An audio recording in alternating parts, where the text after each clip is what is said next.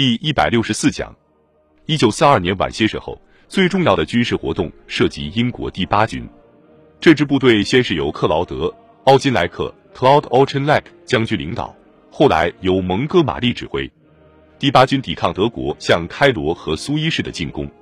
蒙哥马利于一九四二年十一月在阿拉曼最终取得突破，英军成功并持续穿越现代利比亚，通过德黎波里进入突尼斯。在这里，蒙哥马利与奥马尔·布拉德雷 （Omar Bradley） 将军率领的美国军队会师。会师前，布拉德雷这支军队从阿尔及尔附近的最初登陆点向东行军。随后，盟军发动的一系列战役，包括占领西西里岛、从意大利长驱直入、从安齐奥 （Anzio） 海滩头到阿尔卑斯山都离不开帝国的战略交通要道，以及对地中海东部的控制。那些认为应该在一九四三年在法国开辟第二阵线以减轻俄罗斯红军的压力的人，看到在地中海地区集中这么多军事力量而感到沮丧和愤怒。然而，丘吉尔重视地中海的战略意见占了上风。一九四四年，英国军队再次登陆希腊，驱逐了德国人。之后又挫败了希腊左翼运动及希腊民族解放军 （Hellas）。在远东地区，英军也在拼命维系帝国的基础。日本穿过中国，入侵印度支那和河属东印度群岛，包括占领美国在菲律宾的所有基地。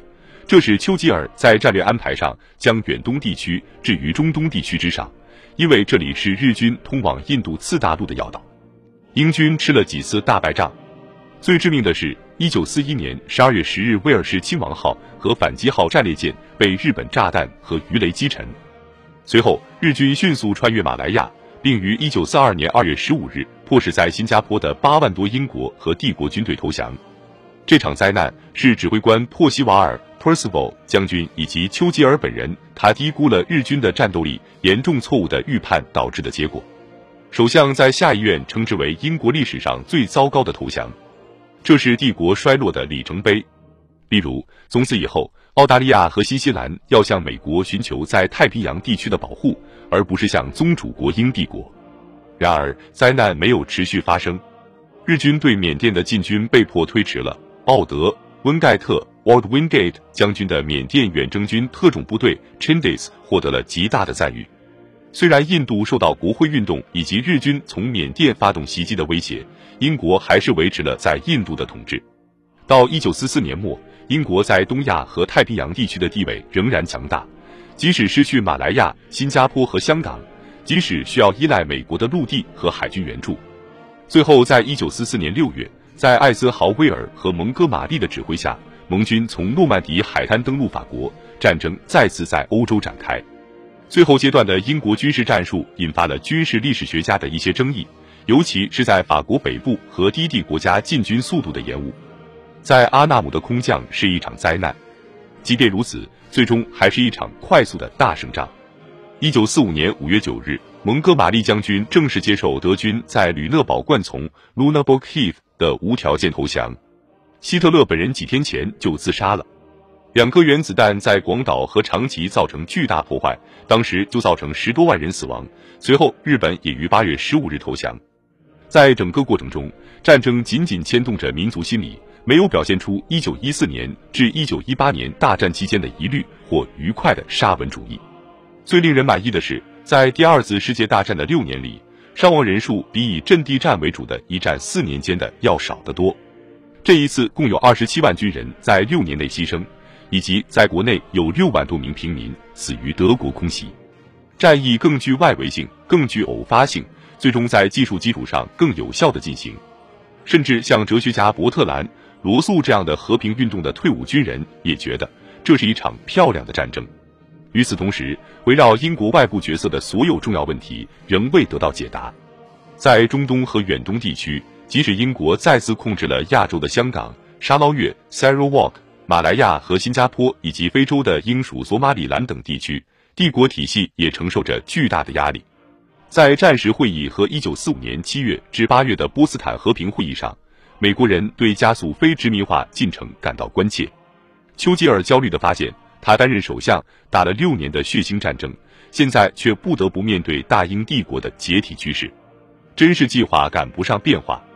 在国内，全面战争的影响同样重大。与第一次世界大战一样，二战后英国的人口格局和结构发生了巨大的变化。一个中央集权和控制力极强的政府仍规范着社会和经济生活。然而，与1914至1918年不同的是，这个国家机器似乎更加公正，并且这一趋势更有可能延续到战后世界。这场战争清楚地表达了一种深刻的平等主义精神，这种精神在英国历史上任何时期都不曾出现过。乔治·奥威尔在《狮子与独角兽》里认为，社会正在发生革命。配给供应部防毒面具、身份证和其他战时控制措施，平等地折磨着人们，意味着公平分摊的理念。闪电战期间，人们共同承受苦难，被疏散者取得了显著的影响。他们是从伦敦、伯明翰、利物浦和其他城市撤离到英格兰和威尔士的农村社区的学童们。全国的大部分人第一次发生相互交集，尽管不一定相互了解或相互喜欢。来自城市贫民窟的疏散儿童获得了医疗服务和食品供给，意味着他们的身心健康状况得到了很大改善。对于他们的父母来说，战争意味着在三十年代可怕的衰退之后，可以恢复充分就业了。平等主义也鼓励了人们对社会规划的信心，即使车间和矿井口跟伦敦官僚的会议之间不一定存在明显或直接的联系。然而，结果是。怀着战士的团结精神、和平等付出的精神，人们开始提出有关公共政策的新问题。在武装部队中，同样产生了一种深刻的信念：这块适合英雄的土地不会像1918年后那样把军人肆意抛弃。这种情绪被战时媒体精确捕捉，包括由汤姆·霍普金森 （Tom Hopkinson） 编辑的插图杂志《图画邮报》（Picture Post）、《每日镜报》（Daily Mirror） 以及约克郡作家 J。毕普里斯特利 （Priestley） 的流行电台脱口秀，他的威廉·科贝特 （William Corbett） 式的本土激进主义风格吸引了大批听众。记录这种情绪最著名的文件是被弗里奇 （Beveridge） 一九四二年十一月的报告。这是出自一位严谨的学术型经济学家的报告。他概述了一项令人兴奋的全面社会保障计划。该计划由中央税收出资。包括产假福利和子女津贴、全民健康和失业保险、养老金和死亡抚恤金。用当时的话说，这是一项从摇篮到坟墓的社会保障计划。欣喜若狂的公众反应，让这位缺乏个人魅力的贝弗里奇成了一个新名人，成为另一个人民的威廉。这份报告强调了社会政策在战后公共议程上的重要性，以及免费的国家医疗服务等其他优先事项。巴洛报告。Barlow Report 实际发布于一九四零年，主张对停滞不前的萧条地区进行彻底改革。随后，一九四五年的工业分散法 Distribution of Industry Act 开始了一个漫长的过程，通过使经济基础设施多样化和现代化，扭转英格兰东北部和南威尔士等地区的经济衰退。